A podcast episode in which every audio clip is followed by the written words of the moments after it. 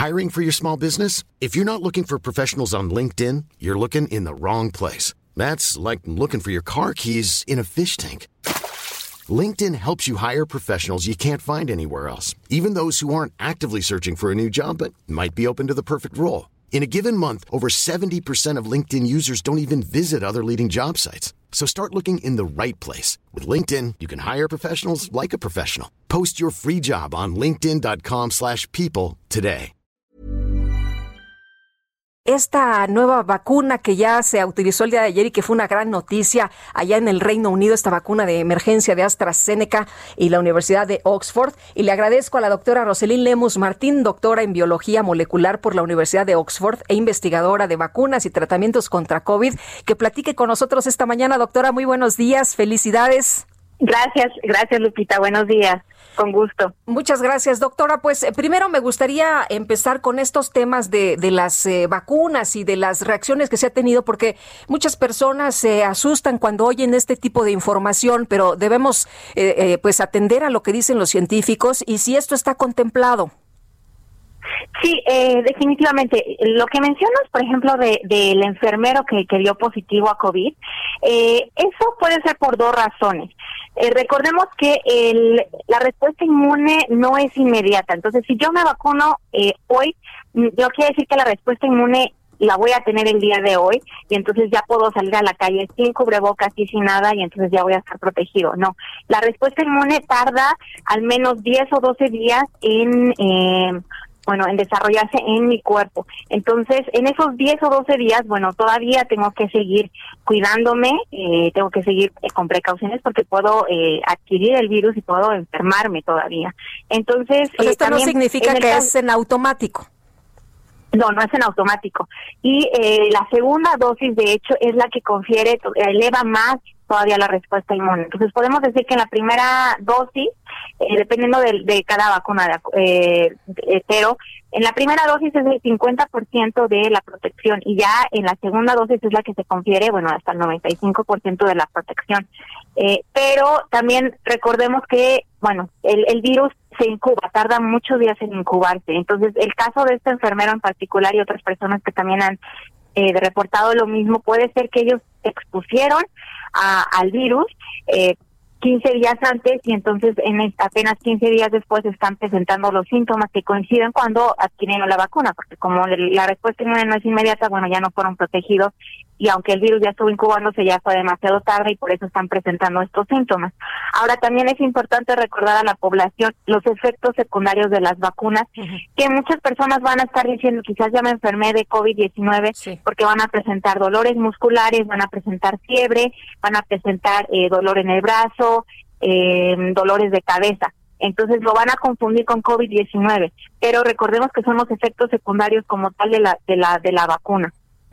Eh, doctora, las, las reacciones, por ejemplo, en, eh, que han sido reacciones mayores y que pues llaman mucho la atención, por ejemplo, una que, que acabamos de tener de una enfermera aquí en México a la que se le ha aplicado la, la vacuna, ha habido reacciones leves, pero una sí, una reacción importante. Eh, ¿Qué es lo que pasa ahí? ¿Cuál, ¿Cuál es la respuesta? ¿Por qué se da esta respuesta del organismo?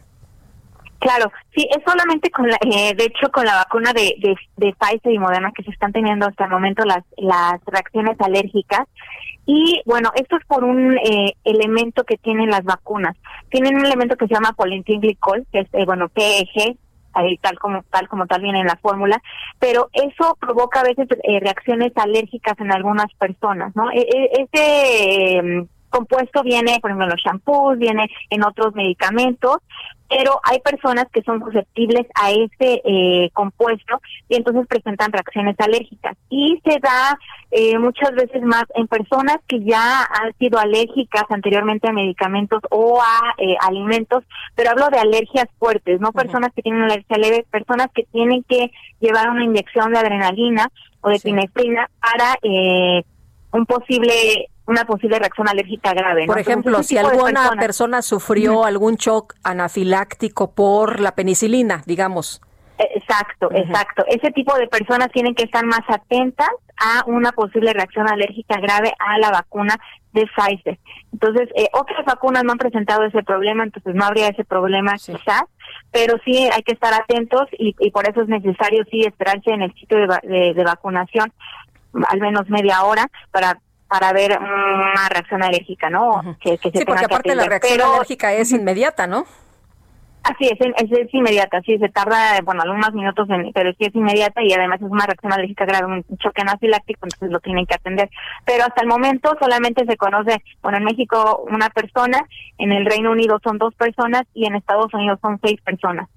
Hablando del Reino Unido, doctor, ayer teníamos esta información importantísima de pues que se aprobaba el uso de la vacuna de Oxford AstraZeneca y que esto, bueno, pues era precisamente parte de la medicina de emergencia, ¿no? De esta vacuna de emergencia ante los casos que pues se han registrado allá en el Reino Unido. Pero esto eh, nos eh, dio mucho mucho ánimo, mucha esperanza a los demás países. Se habla de que en México ya estará esta vacuna por ahí del mes de marzo. ¿Cuál es la diferencia de esta vacuna con respecto a la de Pfizer que es la que se ha estado aplicando aquí.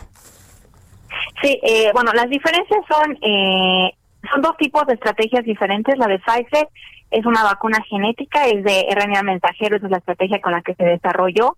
Y la de Oxford es una estrategia recombinante, usa un vector viral eh, de, de, un virus que ya conocemos, entonces ahí se inserta la información de, de SARS-CoV-2. Y bueno, la diferencia, otra diferencia también es la temperatura. Pfizer se, se conserva a una temperatura de menos 70 y la vacuna de Oxford se, conserva a una, temperatura de 2 a 6 grados, de un refrigerador normal. Y bueno, también el precio. Eh, la de Oxford AstraZeneca va a ser un poco, eh, mucho más barata, va a estar rondando entre los 3 o 6 dólares eh, por dosis. Y bueno, además eh, México va a tener más eh, acceso a esta vacuna por el convenio con Slim. Se esperan 77 millones de dosis de AstraZeneca, entonces por eso son buenas noticias.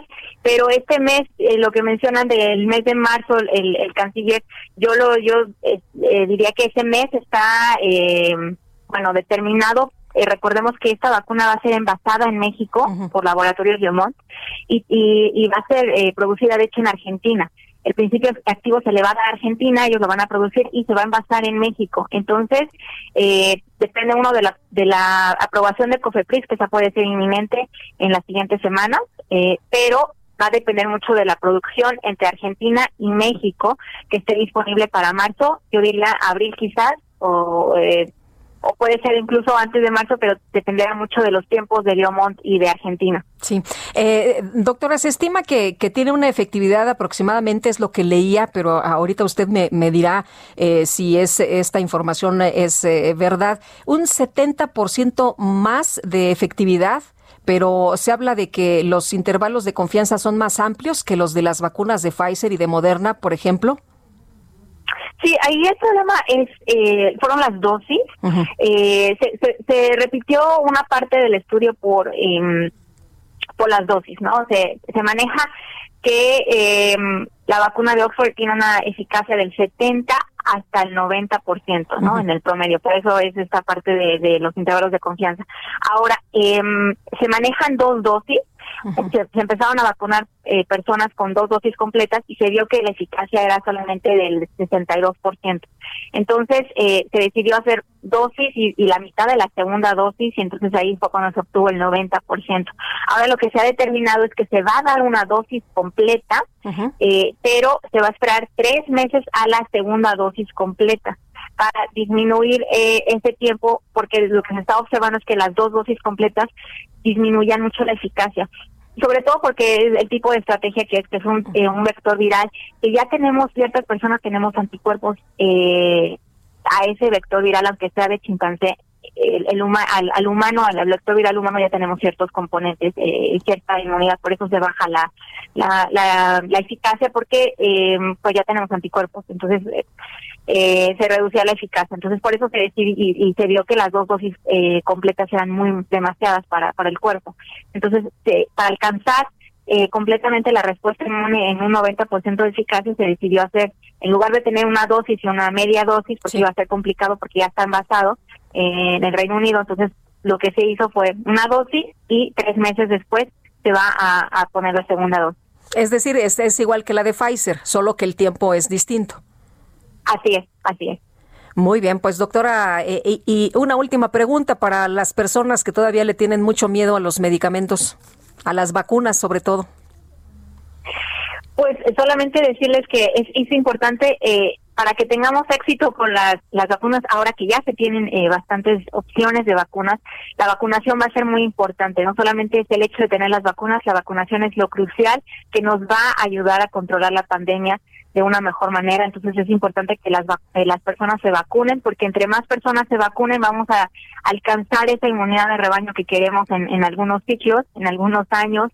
Eh, eh, o el siguiente en el 2022 quizás eh, más cerca de esa inmunidad de rebaño donde ya podemos estar eh, libremente bueno regresando un poco más a la normalidad que conocíamos y el virus va a seguir circulando indudablemente pero ya va a seguir circulando de una forma menor y nosotros nos vamos a enfermar de una forma más más leve.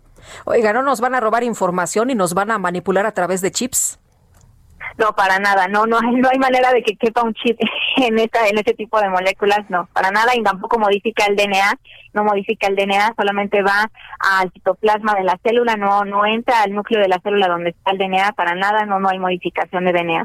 Muy bien, bueno, parece broma, pero no es, ¿eh? sí. No, es, es, es importante que las personas se vacunen, que la mayoría de las personas traten de vacunar. Muy bien, pues doctora, le agradezco mucho. Ojalá que lleguen pronto. Ese es el punto, ¿no? Eso es lo que en realidad debería de estarnos interesando, que llegaran millones y millones de vacunas. Así es, y no solamente que llegaran, porque el caso de Estados Unidos es que sí llegaron, pero que no se están aplicando a tiempo. Entonces también que, lleguen y que se apliquen a tiempo, que, que haya una eh, distribución eh, completa de, las, de las vacunas que lleguen al país.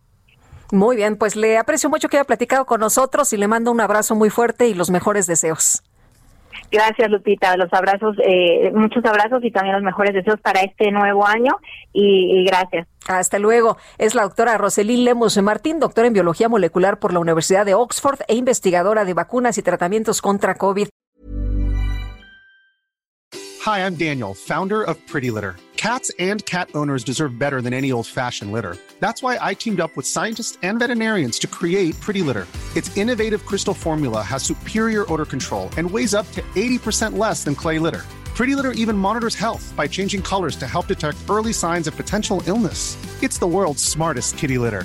Go to prettylitter.com and use code ACAST for 20% off your first order and a free cat toy. Terms and conditions apply. See site for details.